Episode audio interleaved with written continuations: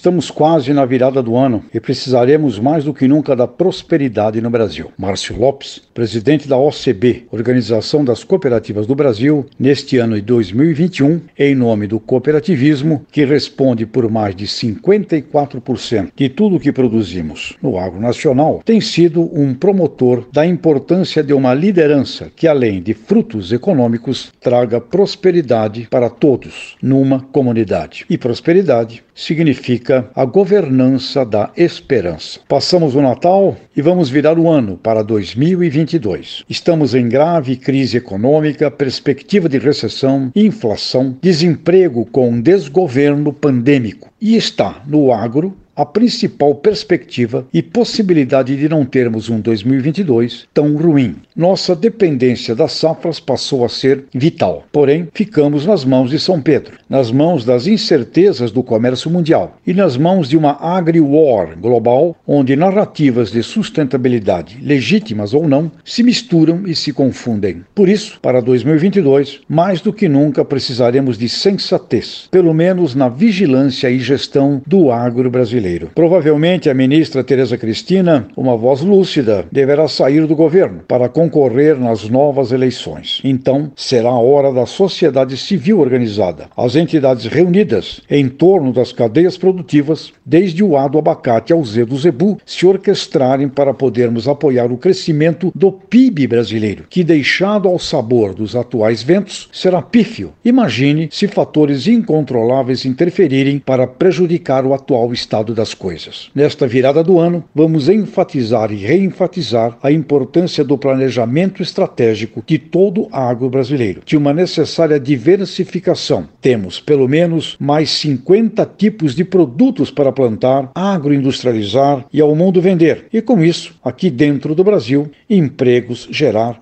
e o PIB crescer.